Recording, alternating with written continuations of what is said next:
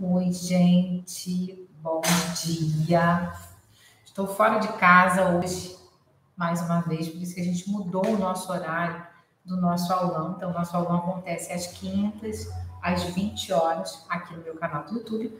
Hoje eu não estou, eventualmente eu estou fora de casa vou conduzir a live de hoje com vocês aqui.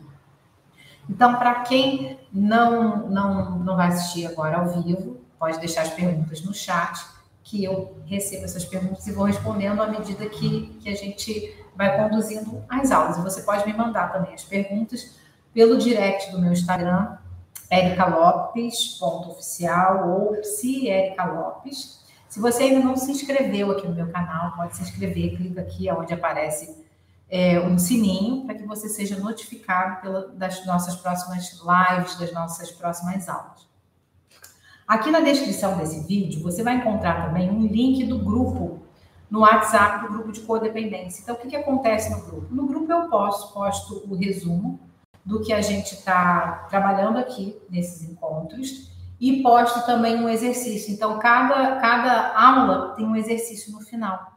E aí, esse exercício fica é, disponível para vocês que estão no grupo, tá bom? Então, se você quiser entrar, participar do grupo, acessar depois essa aula pelo YouTube, também pelo Spotify. Então, eu posto o link do Spotify lá também, se você quer assistir, mas não quer parar para assistir, quer assistir, ouvir a aula enquanto está fazendo alguma coisa, não tem problema. No Spotify você consegue ouvi-la em formato de podcast. Então, o tema de hoje, como quebrar a repetição da codependência, da dependência emocional na vida dos nossos filhos. Isso é passado? É, os meus filhos podem repetir isso? De acordo com o que eu venho falando com vocês desde a nossa primeira aula, tudo aquilo que a gente vivencia é passível de ser transmitido por quê? Porque aquilo é reforçado. Então, se eu tenho uma vivência comportamental, se eu tenho uma vivência relacional uh, com as outras pessoas, quem está perto está sendo influenciado por aquilo. Eu, como adulta, sou influenciada por outros adultos, outros adultos são influenciados por mim. Não seria diferente com os nossos filhos. Os nossos filhos estão ainda mais voltados, com os seus olhares mais voltados para quem a gente é, para como a gente sente, para como a gente age. Nem tanto para aquilo que a gente fala, mas muito para o que a gente vivencia, o que a gente faz. É óbvio que, que a fala ela vai trazendo congruência para o nosso comportamento ou vai trazendo uma dissociação. Minha mãe e meu pai falam uma coisa, mas não fazem aquilo, vivenciam de um outro jeito. Você não usa essa terminologia, vivenciar, mas ela, dentro da linguagem e da compreensão própria, ela entende que existe uma discrepância, que não existe essa congruência que a gente está falando aqui. Tá? Então, eu vou trabalhar com vocês o capítulo do livro que vai abordar sobre isso vou explicando dentro da clínica, dentro do que eu vejo no consultório, dentro do que acontece aqui nos meus atendimentos, dentro das demandas dos meus pacientes, nos grupos que eu conduzo, tá? Então, uh, eu tô lá em recuperação. Então, ela começa falando aqui. Meu marido finalmente está se recuperando. E eu também venho me recuperando há algum tempo. Agora, o que eu posso fazer pelos meus filhos, por meus filhos? Então, é uma pergunta que ela faz. Né? Do que, que eles precisam? Se estamos nos recuperando, as crianças precisam de mais alguma coisa? Então, ela fala aqui num ponto muito relevante. E eu vou, vou, vou trazer para vocês o ponto número um, que, que, que é o ponto-chave para ajudar o seu filho. Busque ajuda. Identifique. Se você tem um problema envolvendo codependência, identifique se isso faz sentido para você e busque ajuda. Vá lá, corre atrás disso é, procura ler, conversar com alguém, é, procura um terapeuta, um psicólogo, alguém que seja treinado a lidar com codependência, com dependências em geral. Então, não é qualquer profissional. É interessante que você busque alguém que tenha vivência, que tenha prática, que tenha expertise na área de codependência. E começa a tua caminhada de descoberta, de, de cura, de ressignificação. Então, o primeiro passo para os teus filhos, tá? Primeiro passo comece por você. Comece por você. Se o teu marido é, tem problemas com alcoolismo ou com outras drogas ilícitas, ou é viciado em sexo, ou a gente fala muito da, do viciado em sexo, da pessoa que tem problemas com drogas ilícitas, do alcoólico, mas a codependência e as dependências, as compulsões em geral, adoecem as famílias, adoecem os relacionamentos. Então, a compulsão alimentar, a compulsão sexual, como já falei aqui, é, a dependência, a obsessão pelo outro, a obsessão pelo controle. Então, o que, que é a grande virada aí da, da codependência? É, surge, a gente tem o primeiro grupo de ajuda para os familiares dos alcoólicos, porque descobriram, esses familiares descobriram que eles sentiam a mesma coisa que os alcoólicos sentiam. Só que a partir do momento em que isso é, é lançado, trabalhado, desenvolvido através dos grupos dos alcoólicos anônimos e dos familiares do, do Alanon, outras pessoas que não, não conviviam com alcoólicos passaram a identificar que elas tinham o mesmo comportamento, os mesmos sintomas. E a partir daí, a codependência começou a ser falada, explicitada, clarificada. As pessoas começaram a se identificar mais. Então, não é só na família do alcoólico, do cara que usa drogas ilícitas. É na família da mulher que cuida demais, daquela mulher que toma frente para fazer de tudo pelos outros, onde ela coloca a necessidade dela por último e a de qualquer pessoa em primeiro lugar. E isso é muito delicado, porque às vezes a, a gente, quando está ouvindo alguém falar, quando está ouvindo um profissional da área, um expertise falando sobre isso, a gente pode focar quem está falando de casos extremos. Eu não falo com vocês de casos extremos. Eu utilizo casos extremos só para que vocês entendam essa linha tênue entre o que é desequilíbrio, que é equilíbrio, que é muito desequilibrante. Então, o alcoolismo, as drogas ilícitas, elas é, propiciam um ambiente de codependência, de dependência emocional na família, sim. Mas não porque a pessoa, eu falo sempre isso, quem está vivenciando isso não é uma pessoa ruim, é uma pessoa que tem lá as suas feridas ruim, é uma pessoa que tem lá as suas feridas, são os adultos, a gente chama de adultos crianças. Então, eu arrasto a minha criança sofrida, minha infância sofrida, debaixo do meu braço e ela, e ela segue comigo. E aí ela segue comigo e ela aparece. A dor da criança aparece no, no, no meu comportamento de vítima. Fulano fez isso comigo, fulano só abusa de mim, então sempre me pedindo, me passou a perna, me... Voltou, voltou. Deixa eu só olhar aqui.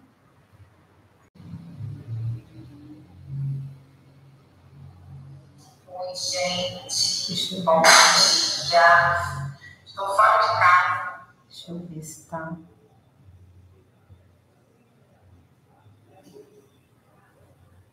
Então, a, a, a criança, a dor da infância ferida, o machucado que eu tive, as cicatrizes que eu não tratei na minha infância, elas seguem comigo debaixo do meu braço. E aí o que, que acontece? Quando eu estou lá na minha relação de adulto, eu vou, eu vou passando pelos papéis de vítima. Então, todo mundo me pede favor. Eu cuido disso, eu cuido daquilo, eu cuido daquilo outro, mas as pessoas não me retribuem.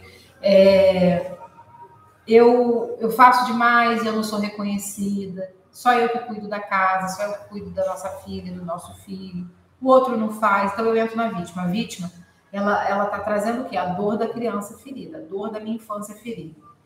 Aí ela troca de papel, ela vai para o Salvador. O Salvador, ele está ali, eu, eu faço tudo para você, o que você precisar, eu estou contigo. Ele se opõe completamente a olhar para as próprias dores. Então, ele projeta no outro a sua dor.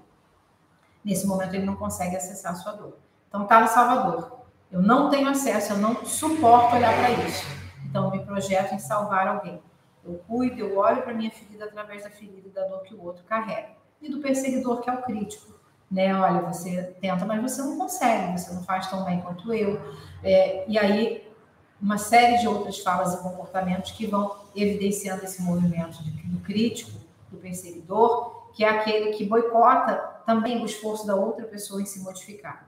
Porque se existe um desequilíbrio relacional, esse desequilíbrio acontece nutrido pelas duas forças, né? Lado A e lado B. Tem duas pessoas atuando ali, é uma construção. E aí eu carrego essas facetas comigo pela vida fora. Então, uh, eu sempre consigo entender e compreender o problema do outro e ajudar, e salvar, e solucionar, e resolver, e reparar. Eu sinto que não me valorizam.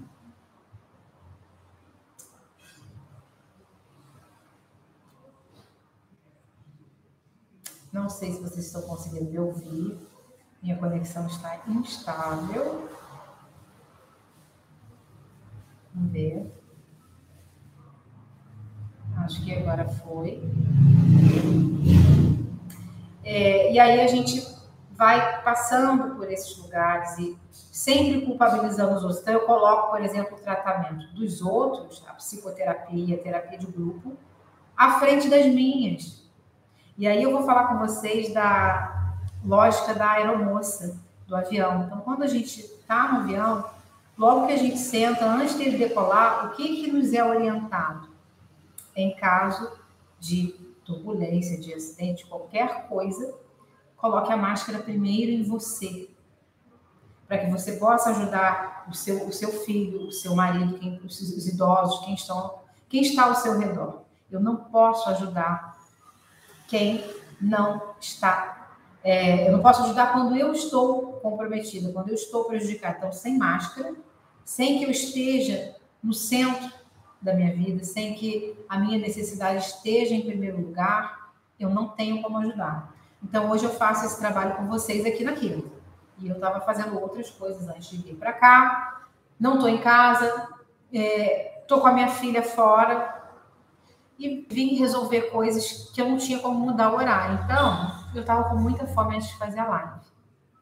A aula da gente agora. Estava em cima da hora. Falei, vou sentar e vou comer. E eu sentei comigo com paz, com tranquilidade. Eu sei que vocês vão assistir essa live depois, nem tanto agora no horário que eu tô aqui, mas depois. Então eu parei para comer. Eu coloquei a minha necessidade em primeiro lugar, por quê? Porque eu preciso me alimentar, preciso cuidar de mim. Chegar aqui e falar para vocês sobre autocuidado, sobre auxiliar os filhos no processo de desenvolver a consciência de se cuidar. Se eu não me cuido nem da, da minha alimentação, não vou ao banheiro quando eu estou apertada. Então eu fui comer, vim para cá. Coloquei minha necessidade em primeiro lugar para poder servir. Então, para eu servir primeiro, eu coloquei a máscara em mim. Agora eu posso auxiliar. Primeiro, as primeiras coisas. Então, pense sempre na lógica da máscara dentro do avião. Em caso de despressurização, coloque primeiro a máscara em você. Depois no seu filho, no seu marido. Depois você vai ajudar as outras pessoas. Então, se eu estou doente, eu não tenho como auxiliar o outro. Não tem como eu pensar que eu estou vivendo de forma equilibrada se a terapia do vizinho, do meu pai, da minha mãe, do meu irmão, do meu amigo, do meu primo, vem em primeiro lugar do que a minha. Tem gente que paga a terapia para o outro, não faz para si. E aí essas barganhas, que na verdade são, são barganhas psíquicas que ela está fazendo com ela mesma, com a própria história, com a própria vida, isso atravessa, se escorre pelos dedos, atravessa a estrutura familiar e chega até os filhos, porque as crianças estão intimamente conectadas com tudo o que a gente faz. Eu tenho uma criança de 5 anos em casa e eu vejo que se eu viro a perna, às vezes eu sento e coloco uma perna sobre a outra. A minha filha exatamente faz isso. Eu viro a perna e coloco sobre a outra. Eu já vi a Maria explicando coisas com as amiguinhas e brincando nas brincadeiras dela com conceitos e formas e jeitos que são meus. Então não pense você que a sua filha, que o seu filho não estão vendo que você deixa de fazer por você, que você barganha preço. Não barganha para os outros, oferece para os outros, mas tudo que é teu é o pior, fica por último. De alguém sempre vem à frente. A sua filha e seu filho estão vendo isso.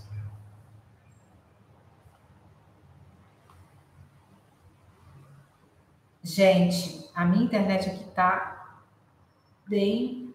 tá falhando bastante. Mas acho que, gente, acho que dá para continuar. Vamos lá. Então, seu filho está vendo tudo isso. Primeiro ponto, então, como quebrar essa repetição da codependência? Se trate, se cuide. Cuide das suas feridas, das suas dores. Vá buscar quem você é. E esse vá buscar é dentro de você. Começa esse caminho dentro de você depois você vai colocar isso para fora.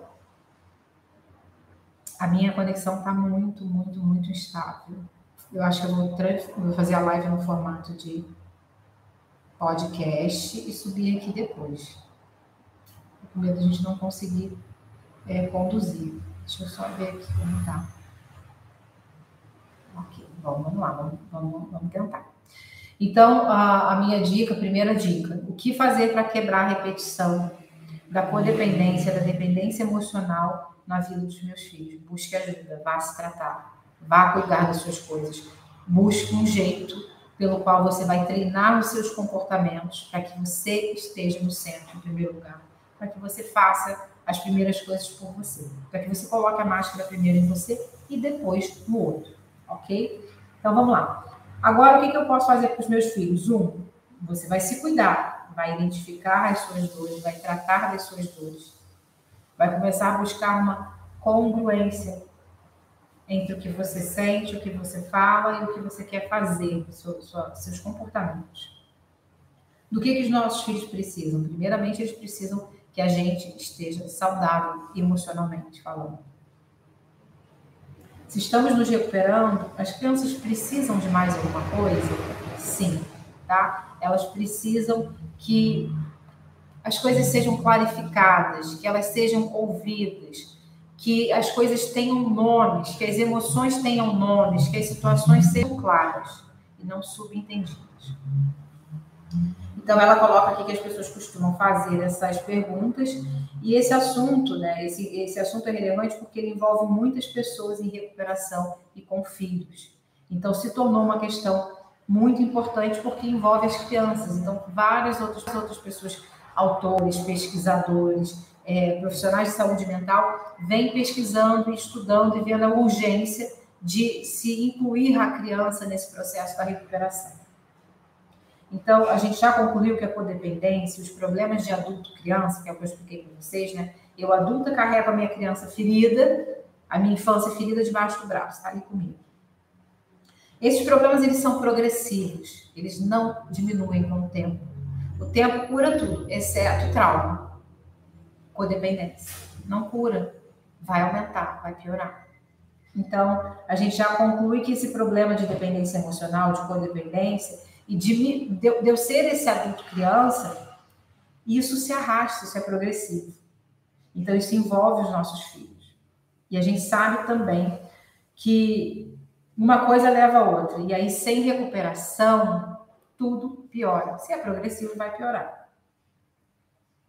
Então, a gente sabe que muitas pessoas já se reconhecem como adultos crianças. A pessoa sabe que ela tem aquela questão ali. Ela tem consciência disso. Outras não é, elas sabem que elas são dependentes, elas já assumem, isso é um passo, um, um passo importante. E o que, que é importante falar? Não só a dependência do álcool, não só a dependência de drogas ilícitas, não só a, a compulsão sexual, compulsão alimentar, é, elas fazem com que a gente desenvolva doenças atreladas e associadas ao estresse, mas a dependência emocional, a codependência também é, nos aproxima, né, é, cria campo e estrutura para que eu desenvolva doenças relacionadas ao estresse. Então, uh, esses distúrbios emocionais, é, é, eles são, é, a gente fica muito suscetível a isso. E aí aqui ela coloca, ela fala das pessoas dos casos mais graves, né, que pensam em suicídio, tentam ou cometem. E aí ela coloca também que a gente sabe que os codependentes tendem a ter problemas em seus relacionamentos e em outras áreas da sua vida. É, e aí ela diz que esses hábitos eles vão se tornando tão destrutivos que um dia eles fogem do controle, por isso são progressivos. Muitos dos adultos crianças ou dos codependentes passaram por abusos psicológicos, sexuais, físicos, então verbais, né, abuso verbal, que eu falo, é, pode se tornar abusivo, pode ser uma forma de agredir a, outra pessoa, agredir a criança. Às vezes eu não falo diretamente para a criança, mas eu falo para um adulto, e aquela criança está naquele ambiente, ela está naquela família, ela está naquele campo, não tem como retirá-la do campo que é dela. É, E aí ela coloca aqui, né? Aprendemos que cada pessoa afetada pelos problemas de outra, incluindo o alcoolismo, precisa encontrar o seu próprio programa de recuperação. E isso inclui os nossos filhos. A gente precisa é, pensar que esse filho, esse filho precisa desse cuidado. Então, naturalmente, os filhos precisam desse olhar mais apurado quando viveram, foram expostos a esse ambiente da codependência, ou da dependência química, ou de dependência química de drogas ilícitas. É, se nossos filhos convivem com pais alcoólicos ativos, viciados em sexo, compulsivos alimentares, codependentes, pessoas com problemas não resolvidos de adulto, criança, adultos, crianças, ou que não têm capacidade de lidar com os próprios sentimentos, e tem muitas pessoas que, que acham que estão lidando bem com o sentimento, mas na verdade elas estão lidando bem com o sentimento da outra pessoa. O codependente faz isso maravilhosamente bem, ele identifica o que o outro está sentindo, ele tem uma clareza sobre aquilo que é impressionante, mas ele não tem uma clareza impressionante sobre os próprios sentimentos, tá? E aí é essa dificuldade de entrar em contato com o que ele sente, de focalizar, focalizar internamente para além da dor, para além do, da consciência, ele não consegue. Essas pessoas, né, é, é, automaticamente é, podem passar isso como herança para os seus filhos. É, ela bota aqui, então essas pessoas podem é, passar, ela coloca, eles podem, os nossos filhos podem herdar esses problemas sim. Se os nossos filhos têm vivido com pais que sofrem, provavelmente eles também sofrerão. Se os nossos filhos têm vivido com pais que ocultam o que sentem, quem são, as suas necessidades, é, colocam as necessidades dos outros à frente, é isso que eles estão aprendendo sobre eles. A minha filha Maria Flor, de 5 anos, aprende sobre ela pelo que ela vê eu fazendo comigo. 100% assim, eu fazendo comigo. Óbvio que eu faço comigo espelha no que eu faço com ela também. Mas o que fica nela, o que marca, é o que ela está vendo fazer comigo. Então, os filhos podem não demonstrar ou falar sobre isso. Quem sofre, geralmente, não demonstra o seu sofrimento. A gente faz isso, o codependente faz isso também. Talvez eles nem se deem conta disso, são crianças. Então, pode ser que não vejamos ou que não queiramos ver isso. Tá? Isso é um ponto bem importante. O que, que eu consigo ver? O que, que eu consigo dar conta? Porém, a gente sabe, podemos saber disso com tanta certeza quanto sabemos da intensidade do nosso sofrimento com esse problema chamado codependência. Então, no âmago de cada um que carrega, que passa por isso, está ali a dor. E a pessoa sabe o que ela sente, ela sabe do sofrimento dela. Então, gente, nem todas as crianças de uma família desajustada, escrevi isso ontem no nosso post para convidar vocês para a live, terão problemas em sua vida, mas muitas terão. Algumas vão se adaptar e vão aprender a agradar e resolver consertar as pessoas até se cansarem quando adultas. Algumas não saberão que têm problemas até que tenham lutado por bastante tempo ao longo da vida e dos relacionamentos para compreender que não estão se dando bem. Então, elas vão apanhar, apanhar, apanhar, apanhar, até exaurir e compreender que, putz, tem uma coisa errada comigo. Tal como a pessoa que nega, tal como a mãe que negou a vida inteira. Outras acabarão ainda muito jovens, aí ela coloca aqui, tá? Em prisões, instituições de doentes mentais e necrotérios. Então, ela está indo para o lado lá mais extremo que a gente tem que pensar. Então, nem todas as crianças que nascem num lar desajustado terão grandes problemas em suas vidas, mas muitas terão. E é sobre as que terão que a gente está falando, falando hoje. Quando eu estou falando de criança, dos filhos dos codependentes, eu estou falando de você que não tem filho e é codependente. Porque eu estou falando da sua infância, do que pode ter acontecido na sua infância. Então, a aula de hoje ela é importante para qualquer pessoa quem não tem filho foi criança, foi filho de alguém. Quem não tem filho e é codependente provavelmente veio de um lar que era um lar que a estrutura é, propiciava a codependência, né? Aquela criança que precisou cuidar de si no momento em que ela precisava ser cuidada, precisou não depender dos outros no momento em que ela precisava depender. E aí, um ponto importante para os pais, para as pessoas em geral, tá? Pessoas que sofrem com dependências emocionais, com codependência, é ter a clareza que os seus sofrimentos, as suas dores, são dolorosamente reais. É real o que você está sentindo. Não é ilusão, não é mentira, nem é coisa da sua cabeça. Primeiro ponto, para desarticular, para amenizar, a, a, a, começar a desarticular com a dependência, os comportamentos codependentes na sua vida. Né? Ter essa clareza do, do quanto a tua dor é real e do quanto essa dor vem afetando, prejudicando a tua vida. Isso é um ponto muito relevante, tá? Então, é, a, a, o propósito da aula, e ela coloca isso aqui como o propósito desse capítulo não é culpar ou envergonhar ninguém.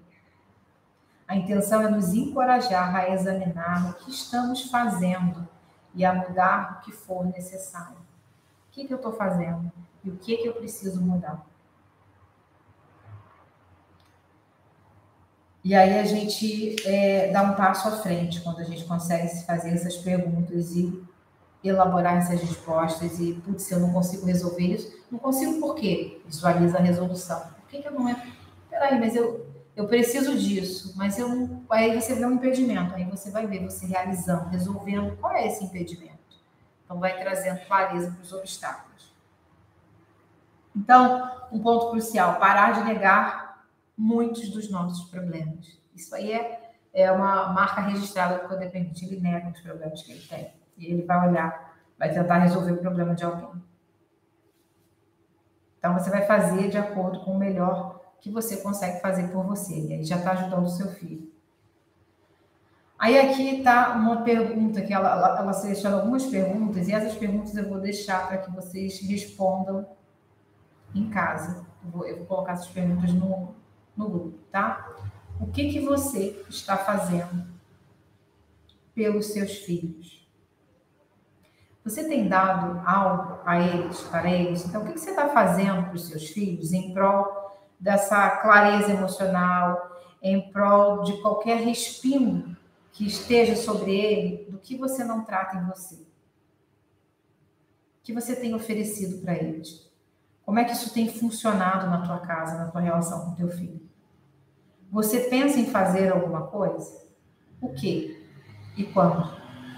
Tá? Então você vai falar você pode escrever sobre isso em relação a você. Então, o que, que eu estou fazendo por mim? Depois, o que, que eu estou fazendo pelo meu filho? Eu tenho dado algo para mim, para me tratar, para me cuidar, para me equilibrar? O que, que é? Eu tenho oferecido algo de suporte para meu filho? O que seria? É, eu vou fazer alguma coisa? Eu penso em fazer alguma coisa por mim, pelo meu filho? O quê? Quando? Então, a, a, essas perguntas eu vou deixar no grupo, tá? É, e aí ela coloca aqui: estamos à beira de fazer grandes descobertas no sentido de nos aproximar dos nossos filhos, mas ainda há muito a ser feito. O primeiro passo a ser feito é a gente se reeducar de que a gente está forjando um ser um, adulto, né? Um, um, ser humano. A gente está forjando alguém que vai para a sociedade. E aí o que eu falo, o que eu sinto, o que eu vivo está formatando essa personalidade. Então a gente tem uma responsabilidade muito grande na frente, nas nossas mãos, à nossa frente com os nossos filhos. O que, que eu estou fazendo em relação a isso? Do que, que as crianças necessitam para a sua, para, para a sua própria recuperação? O que, que a gente pode fazer na nossa família, nas escolas, na comunidade, para que a gente possa alcançar, para que a gente possa envolver, para que a gente possa aproximar a criança?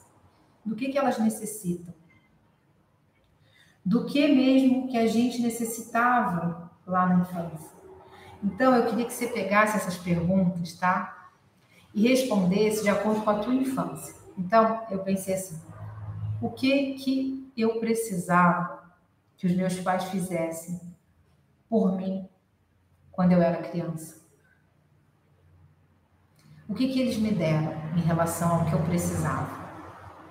Como funcionou isso?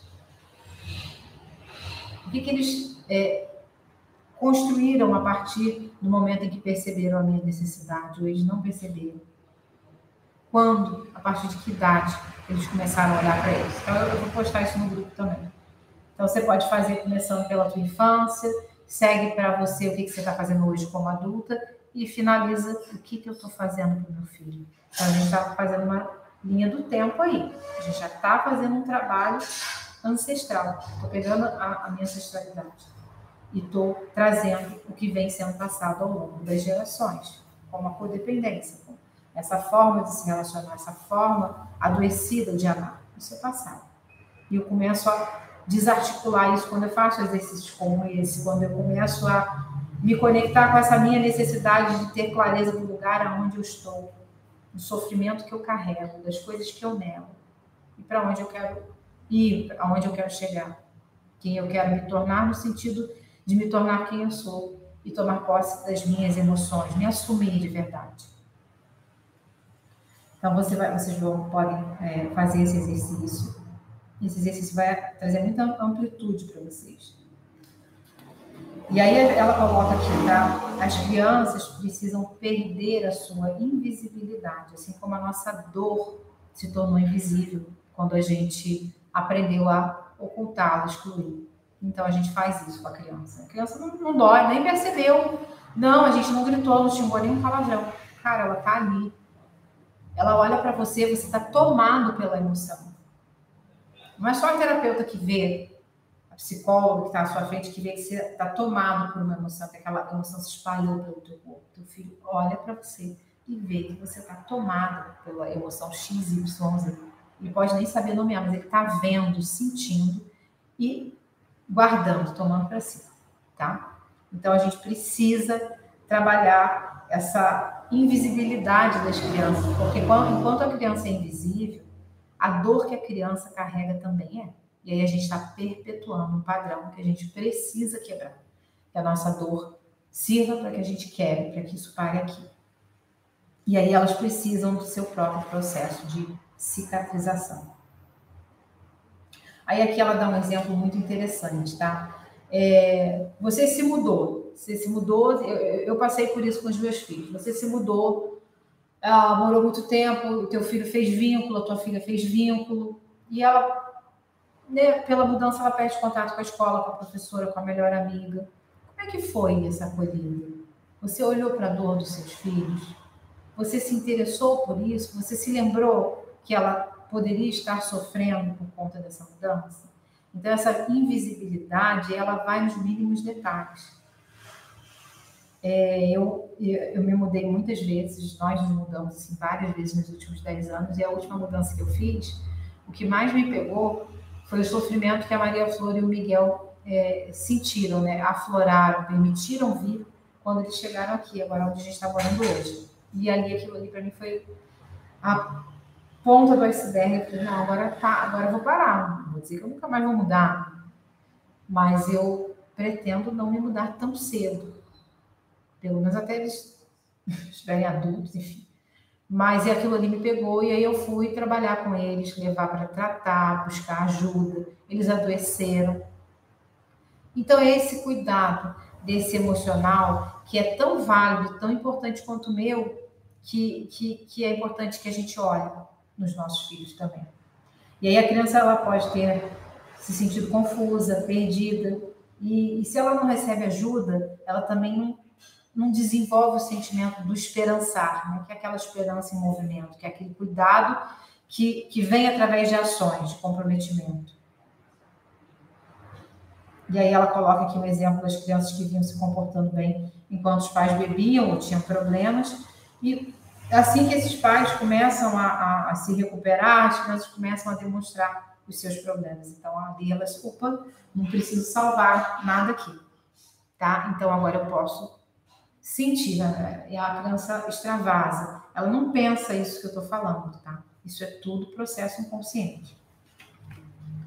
Então, as crianças, elas também precisam que alguns dos, dos seus esforços é, para se libertar da dor sejam auxiliados pelo adulto. Então, o adulto precisa ajudar a criança a se libertar da dor, a tratar essa dor.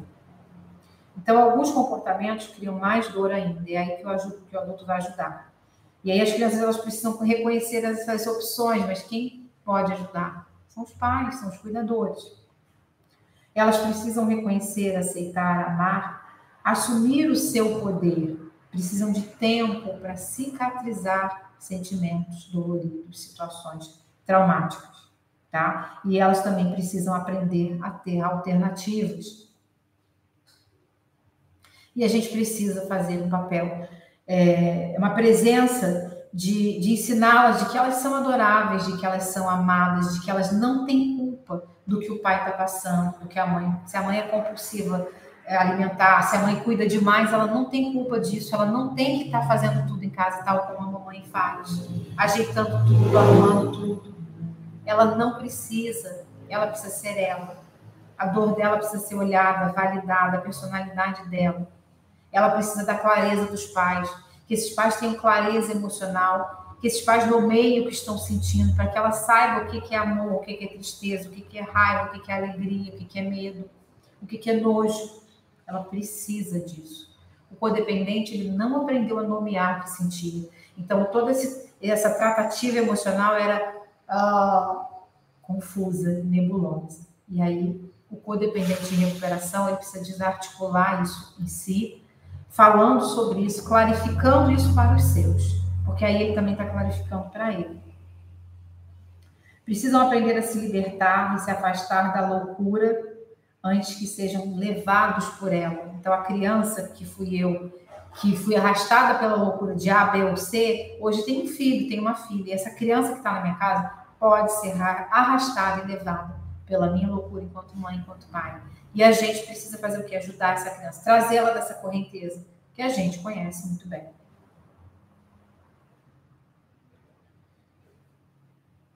Aí aqui ela coloca né, que muitas crianças que adotam comportamentos compulsivos também estão sinalizando, né, estão tentando nos dizer que elas estão sofrendo, quando a coisa é, é, cresce de tamanho. Então a gente não pode, tá? O que a gente precisa evitar? Não culpar nem envergonhar as crianças pelos problemas dos seus pais. E o primeiro passo para isso é que esses pais se assumam, assumam as suas dores, assumam as suas dificuldades é, assumam as suas limitações, porque só assim ele está dando autonomia, está ensinando autonomia, está tá ensinando amor próprio, está ensinando nomear para aquela criança que está ali, olhando para ele como modelo. Se a minha mãe nomeia, se a minha mãe reconhece o que ela sente, se ela pode dizer o que ela está sentindo, se ela pode sentir o que ela está sentindo sem esconder, sem fingir para a gente que ela está chorando porque caiu um cisco no olho, eu também posso. Se a mamãe pode se amar, se a mamãe pode se respeitar, se a mamãe pode cuidar dela com tanto carinho, eu também posso. Tá? Então, o que você pode fazer para ajudar os seus filhos a terem mais autoestima? Anota essa pergunta aí. E essa pergunta vai para o grupo também. E aí, uma última pergunta que ela compartilha aqui, tá? Existe realmente qualquer esperança para as famílias e as crianças? Perguntou uma mulher. Ou estamos todos condenados a continuar com nossas patologias, codependências, dependências, conflitos, mentiras e passá-las adiante? E aí ela responde sim. Há esperança para as nossas famílias, para os nossos filhos e também para nós. Eu acredito na recuperação, em modificar vidas e nas crianças. Eu acredito na infância. Meus filhos e eu estamos aprendendo. Tem sido um processo difícil, mas tem valido a pena. Juntos, estamos melhorando a cada dia. Estamos ganhando muito e vamos partilhar um pouco disso com os nossos filhos. Então, quando você realmente entra num processo de de cura, de desarticulação da codependência, quando você é, começa um processo de autoconhecimento mesmo, e conhecimento não é autoconhecimento se ele não se transformar em mudança de vida, em mudança comportamental. Então, eu posso decorar um monte de coisa bonitinha, frase pronta, trecho de livro. Se aquilo que eu li no livro não me transforma, é só conhecimento. Autoconhecimento, ele é ativo, ele me transforma. E aí eu consigo, quando me transforma de verdade, eu consigo partilhar isso não só com os meus clientes, só para vender curso, para vender grupo. Eu partilho primeiramente com os meus, com quem está debaixo do meu teto, com meu filho, com meu marido. Como? Doutrinando, consertando, reparando? Não, cuidando de mim, me amando, me protegendo, partilhando o que eu estou sentindo, deixando espaço para que eles partilhem no meio que estão sentindo, ou que compartilhem a confusão que estão sentindo. Então, essa, esse, essa, esse fortalecimento, esse florescimento, ele contagia. Né? O adoecimento contamina. A reconexão, o florescimento, contagia. O que, que você está fazendo por você e pelo seu filho hoje? Espero você na próxima live. Não mais aqui na cozinha, no estoque do meu filho, lá no meu lugar, na minha casa. Espero vocês, tá? Semana que vem quinta-feira, às 20 horas, aqui no meu canal do YouTube. Peço que se inscrevam e que compartilhem essa live para quem tem filho e para quem não tem filho, quer ter filho, mas que foi criança um dia. Eu sou a Erika Lopes, psicóloga, terapeuta, formadora de terapeutas, e é um prazer compartilhar um pouco da minha experiência desses 20 anos trabalhando com pessoas, trabalhando comigo, com a minha família, com a minha história, partilhando um pouquinho disso tudo com vocês. Espero vocês no próximo encontro, na próxima live. Se quiser fazer parte do meu grupo de codependência no WhatsApp, entra na, no link aqui do grupo do WhatsApp que está na descrição desse vídeo.